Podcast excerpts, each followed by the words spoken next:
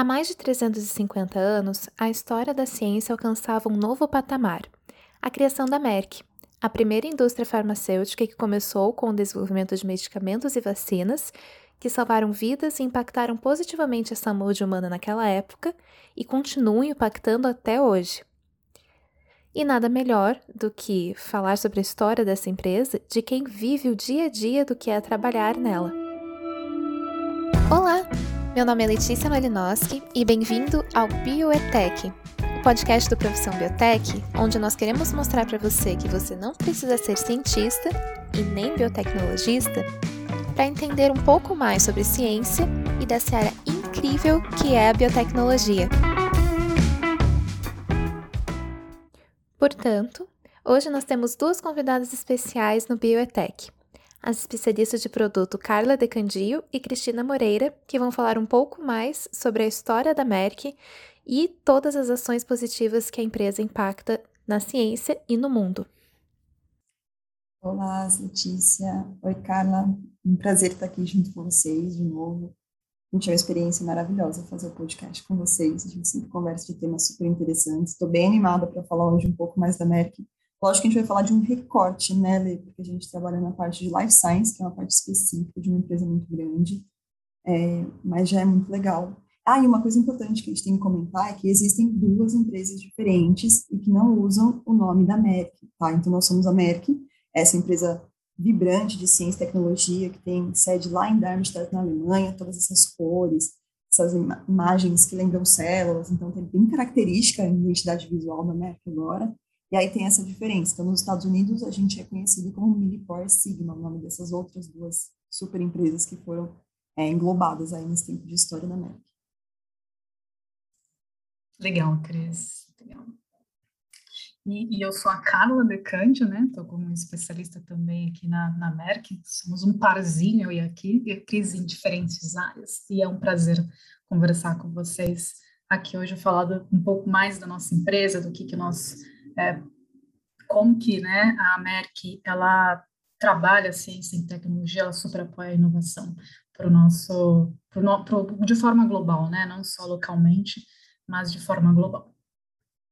Um negócio que eu sempre brinco quando estou falando com o pessoal sobre a Merck é que, cara, de uma forma ou de outra, a Merck está envolvida na, na sua vida, seja no pigmento da cor do carro, na tela do celular, como eu falei, são tantas áreas diferentes se você fala não toma remédio, não trabalha em laboratório, mesmo assim vai dar um jeito de ter um, lance da MEC aí no meio, de alguma forma envolvido. Ai, muito legal. É, isso me chamou bastante atenção. Uh, um pouco antes da gente conversar, né, a gente é, viu um pouco da história. É, começou com uma pessoa só, né? Com um cara só toda a história da, da Merck. Exato, exato, Letícia. É bem bacana porque é o Emmanuel Merck, né? Naturalmente o nome da empresa se refere a ele, né? Parece meio óbvio, mas nem todo mundo conhece, né? E, e na verdade a história surgiu, como a Cris comentou um pouquinho, né? Antes lá em, na Alemanha, em Darmstadt, é, se iniciou tudo a, a, a partir dessa empresa farmacêutica, né? Então o, é, o Emmanuel Merck, ele basicamente né, isolou e fez a caracterização de alguns alcaloides, né?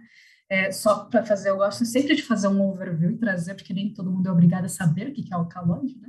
Então, os alcaloides são basicamente compostos nitrogenados orgânicos, né, que são derivados aí da planta. Então, por exemplo, a, os mais conhecidos são a morfina, a cafeína, a, a cocaína também, né?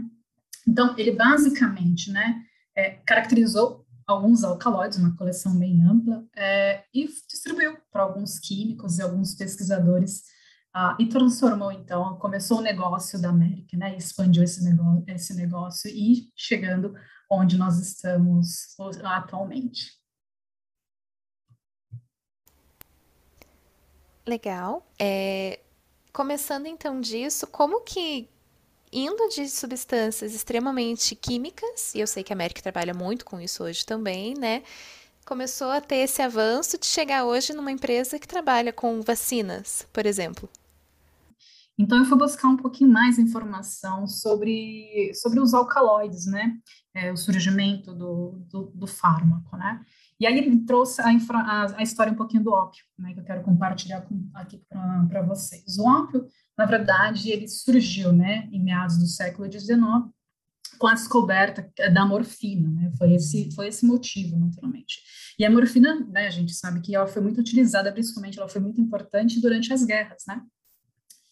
E, e, e então, é, esse foi, na verdade, praticamente um dos primeiros, primeiros compostos, né, dos primeiros fármacos que, que, que surgiram e trouxe benefícios para a humanidade, né? Então, é, trata-se de uma substância orgânica, novamente, né? Com as suas propriedades alcalina, que ela é identificada como, como alcaloide. É, e é bacana também, é, porque a história do ópio, ela da, da história do ópio, né? Que trouxe o princípio ativo da morfina, é, a, a, denominação da morfina surgiu a partir da homenagem de um deus grego, né, que foi o deus grego dos sonhos. Então, achei bem, bem bacana quando eu fui trazer, trazer essas informações para vocês. Né? Então, a, a, história continua, né? a busca por, por trazer benefícios para a humanidade, independente dos seus, é, dos seus efeitos. Né? Obviamente, a gente sabe que tem muitos efeitos colaterais, mas a gente tem que pensar em uma magnitude meio, ampliar né? essa, essa, a, o benefício que ele traz para nós. Então, eu acho que, junto com toda essa história que a Carla trouxe, a Merck foi sempre correspondendo. Então, uma coisa que a gente nota muito, até daqui de dentro, é que a gente consegue ver que sempre que tem um movimento muito grande, a Merck corresponde. Ela não tem medo de mudar, de buscar novas coisas, de se associar, fazer grandes parceiros. Então, a gente sabe que quando a gente chega nesse patamar muito mais relacionado à biotecnologia, por exemplo, você ter o parceiro certo é o que faz grande diferença, né? Então, ela quer ser esse parceiro e ela faz parcerias com outras é, instituições. E aí acredito que nesse percorrer dessa história, onde ela compra a Milipor, compra a Signal, a gente vai construindo uma história muito grande. Então, hoje são mais de 300 mil produtos para a gente oferecer de uma forma correta para os nossos clientes. Então, nós temos muitas opções diferentes, né? São produtos que vão variar desde água para purificar, é, água pura para laboratório, ferramentas de edição gênica, anticorpos, linhas celulares. Então, são coisas muito diferentes, né? Então, se você pensar em quem começou lá conseguindo isolar esses opioides, esses alcaloides, como a Carla comentou, até você conseguir hoje fornecer ferramentas para edição gênica, é um negócio muito surreal. Né? Então, nenhum conhecimento vem de um lugar só. Então, acho que são essas grandes associações, essas grandes parcerias que estão fazendo. E tudo que aparece, a Merck vai se enfiando no meio, vai descobrindo e tentando trazer essa excelência e qualidade que ela tem que trazer, principalmente nos produtos. E para isso a gente tem, aqui no Brasil principalmente, os clientes de biotecnologia, da área farmacêutica, a comunidade acadêmica também, que é muito presente.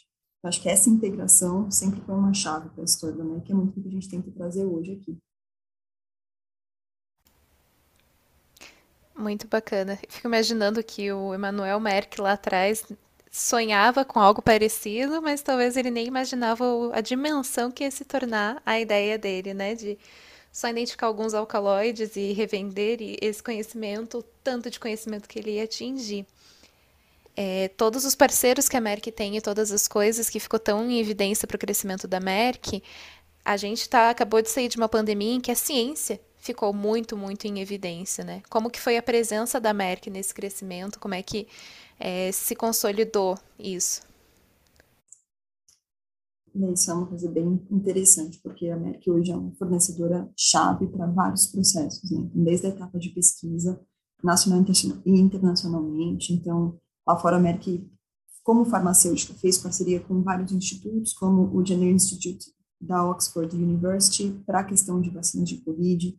Localmente, nós temos fornecedor, somos fornecedores de muitos insumos, insumos-chave para essa produção. Então, acho que a gente consegue trabalhar de várias vertentes nesse sentido, né, Carla? E é muito engraçado, porque eu estou na área biológica, então, na minha linha, a gente tem produtos como, por exemplo, é, kits para a gente conseguir avaliar a resposta imunológica, por exemplo. A gente vê esses kits sendo usados desde vacinas veterinárias, e aí chega esse momento chave de, nossa, precisamos de vacina, tem essa questão de ciência evoluindo muito rápido, velocidade, e aí você já começa a fazer esse gancho com várias áreas, né?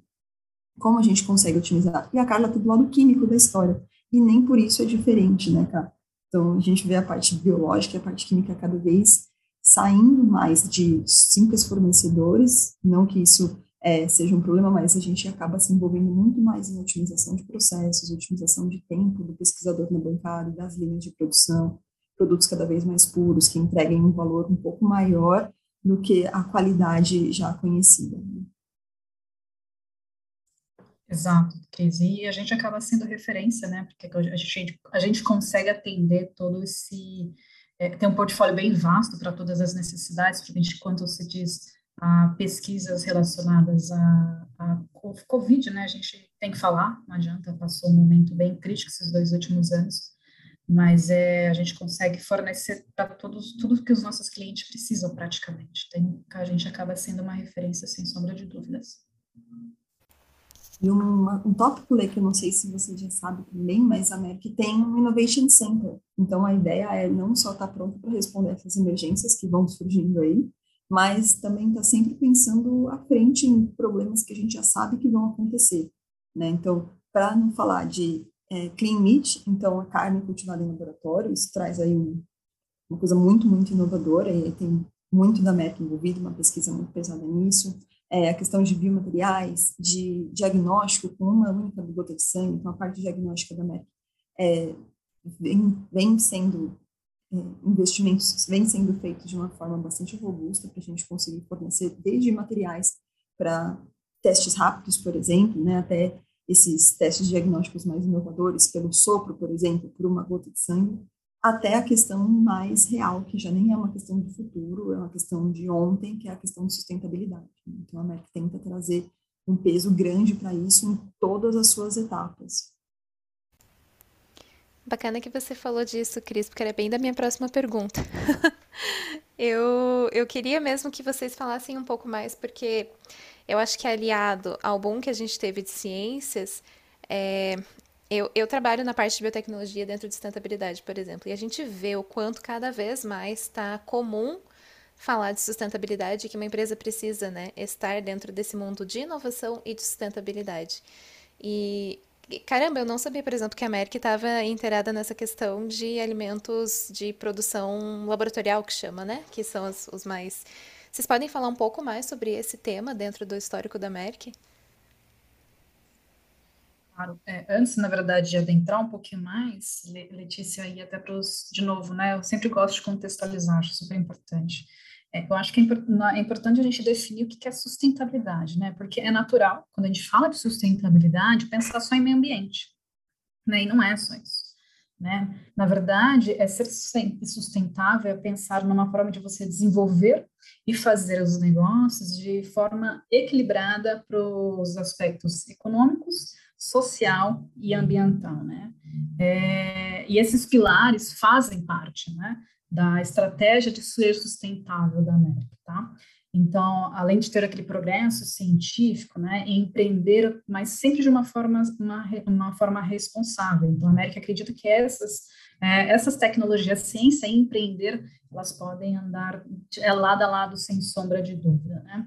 E, e aí, para trazer mais o contexto também de qual que é o papel da Merck né, em ser sustentável, ela, ela, o pilar dela é de alcançar né, as ODS. O é, é, que, que são os ODS? Né? Os Objetivos de Desenvolvimento Sustentável. Aí eu tá, peço para os nossos ouvintes né, entrarem no site da ONU, das Nações Unidas, que lá tem toda uma informação, uma batelada de informações de quais são essas ODS. Pode falar. Não, eu posso trazer também. O Professor Biotech tem uma linha de textos em cima de cada um, aplicações biotecnológicas para cada um dos ODS, se eu não estou enganada. Então é bem interessante também de dar uma olhada com a gente lá.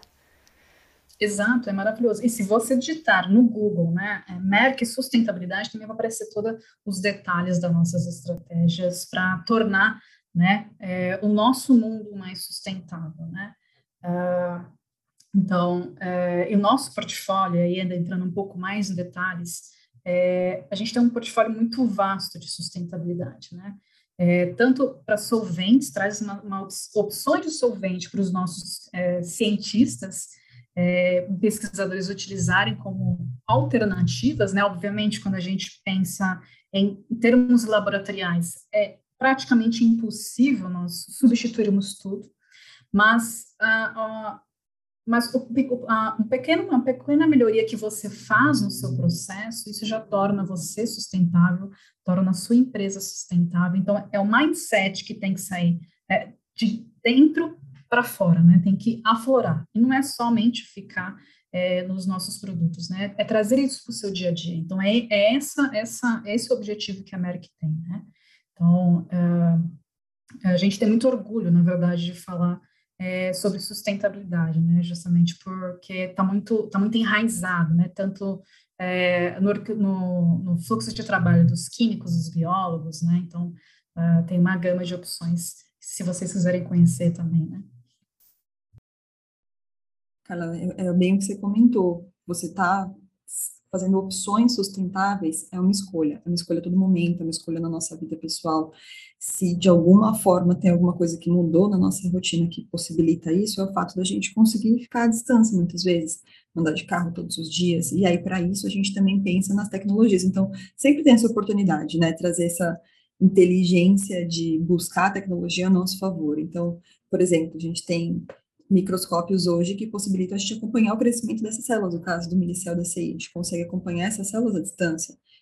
Existem outros softwares para a parte analítica, por exemplo, que permitem que você acompanhe uma corrida de HPLC da sua casa, assim, até o lugar. Então, tudo isso é uma forma também de ser sustentável, né? Não só solventes verdes ou coisas muito mais complexas.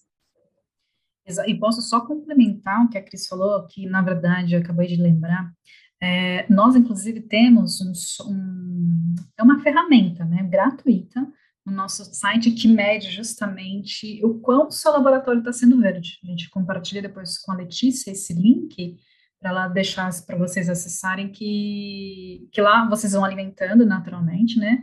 E aí ele tem um score de 0 a 100, sendo que o mais próximo de zero é o com, com é, significa que é mais verde aquele seu processo, aquele seu, é, o, seu reagente, tem, é uma, uma série de, de, de, de, filtros que você vai alimentando, né, de informações. O nome dele é Dozen, é D-O-Z-N. Então, se vocês também digitarem no site, no Google, vai aparecer o no, nosso site da Sigma, é sensacional, gente, é gratuito, a gente tem que falar sobre isso, tem que disseminar, porque tá ali para você usar primeiro passo é admitir, né, Carla? Você tem que ir lá e ver, tomar essa tapinha na cara. Falar, não sou sustentável o suficiente, posso fazer outras escolhas, vai dar para melhorar. E isso é um dos objetivos da Merck, né? Calma, me corrija se eu estiver errado, mas eu acho que até 2023, é, 100% dos parceiros ou dos associados da Merck estarem cumprindo uma série dessas normativas relacionadas à sustentabilidade, né? Exato, exatamente, Cris. Por isso que a gente fala que é um mindset, né? Uma mudança de comportamento, né? Que começa internamente com a gente é, trazendo informações, mudanças no nosso dia a dia para é, externalizar, né? Aqui em casa, por exemplo, quando eu comecei a, é, a ter mais informações sobre o sobre sustentabilidade é, e ser, sermos responsáveis, né? Que é isso que nós somos como responsáveis para disseminar é, sustentabilidade na NERC, falar com os nossos clientes, é, você já começa a pensar, assim, não, deixa, deixa eu separar meu lixo, é o certo a fazer, e, e, é pensando no futuro dos nossos filhos, dos nossos netos, dos nossos, não sei se vou ter, mas, mas é... Pra, né? Exato, para poder beber uma água potável, porque é a probabilidade é que a gente, a gente é, diminui nossos recursos, né? Esse foi outro impacto, pelo menos aqui, de, não sei se vocês são de Curitiba ou Paraná aqui, mas a gente teve uma estiagem bem feia. Foi outra coisa que fez repensar bastante.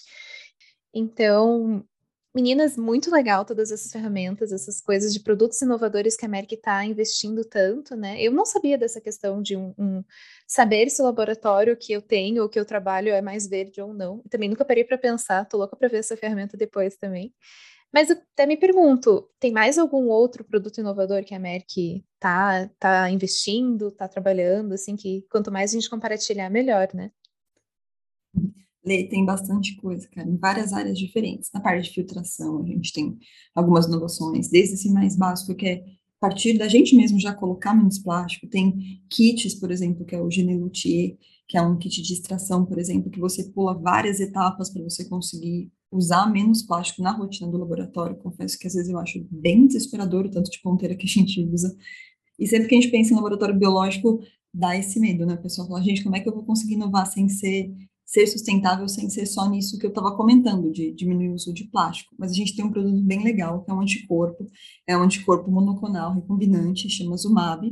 Ele até ganhou um prêmio de produto inovador do ano de 2020 pela CIT AB, dos anticorpos lá, então ele é uma, essa CITAB é uma das principais provedoras de dados de ciências biológicas, então eles veem o que é mais citado, quais são os principais dados, para conseguir dar um, uma temperatura mesmo do que está sendo feito, e aí deu esse prêmio para a gente, é muito interessante, posso deixar bastante material para falar um pouco mais sobre o Zumab, né, mas eles são feitos a partir de coelhos, então são anticorpos derivados de coelho, mas ele produz uma capacidade tão grande de variedades de anticorpos, né, e aí a gente consegue chegar a ter o que a gente chama né, vegano, né, gente, aqui, ó, não vai recortar isso, colocar contra mim a fala no podcast, mas é que a tecnologia de aplicação dele é tão interessante que a gente consegue, partindo desse ponto inicial de um coelho, já não ter a necessidade de realmente utilizar o animal na sua produção, né, então tem toda essa diferenciação dos anticorpos até a gente conseguir construir um anticorpo recombinante monoclonal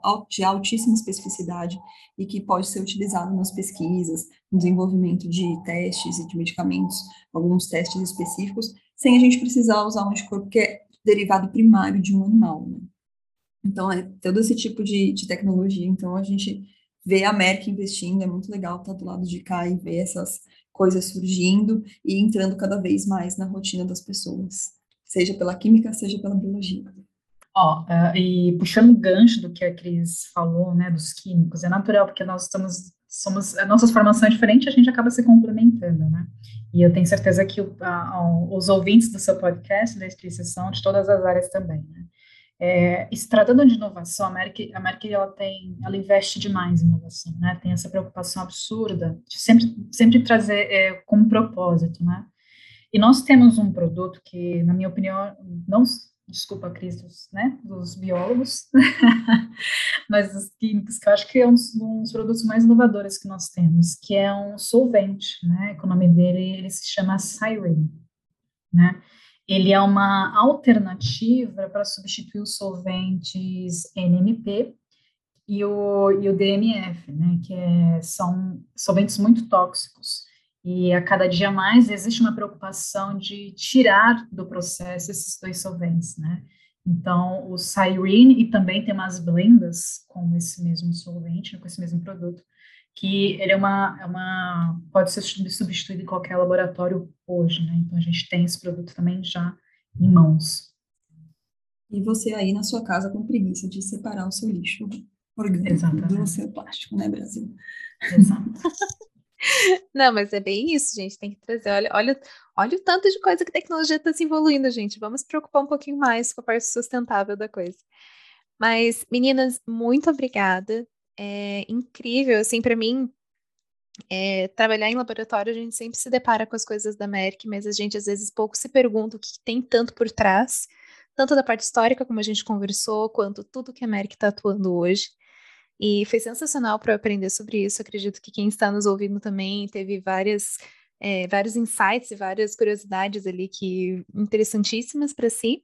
E eu convido também quem está nos ouvindo é, para deixar, se quiser, alguma pergunta, alguma coisa na caixinha de perguntas do, do, do podcast, por favor, fique à vontade. A gente também pode ir ao longo e respondendo isso pelo nosso Instagram, do arroba Profissão Biotech. E, meninas, de novo, muito obrigada pelo tempo de vocês, pelo conhecimento passado. Obrigada a você, Lê. Muito bom estar sempre aqui com vocês. É, a gente ainda tem mais coisas para fazer juntos, né? Dia com 26 certeza. de abril agora tem uma live também. Eu sei que vai puxar bem a sardinha para o meu lado agora, viu, Carla? Que o tema lá vai ser vacinas, produção de vacinas da bancada, a linha industrial. Por isso que eu deixei você terminar aqui falando do Siren, porque a gente ainda tem mais um momento biológico com o pessoal da Profissão Biotech. Mas, Lê, muito obrigada por nos receber aqui. Conte sempre com a gente. Obrigada também, quero agradecer, obrigada, Letícia. É sempre muito gratificante poder falar né, sobre o que a Merck pode ajudar, que a Merck nova, e falar sobre, sobre biotecnologia, que, é, que, envolve tudo, né, e sustentabilidade é sempre um prazer. E, e obrigada por esse tempinho, viu, Cris? Eu me senti honrada agora, né, e eu tenho certeza que esse, essa live vai ser um sucesso com vocês também.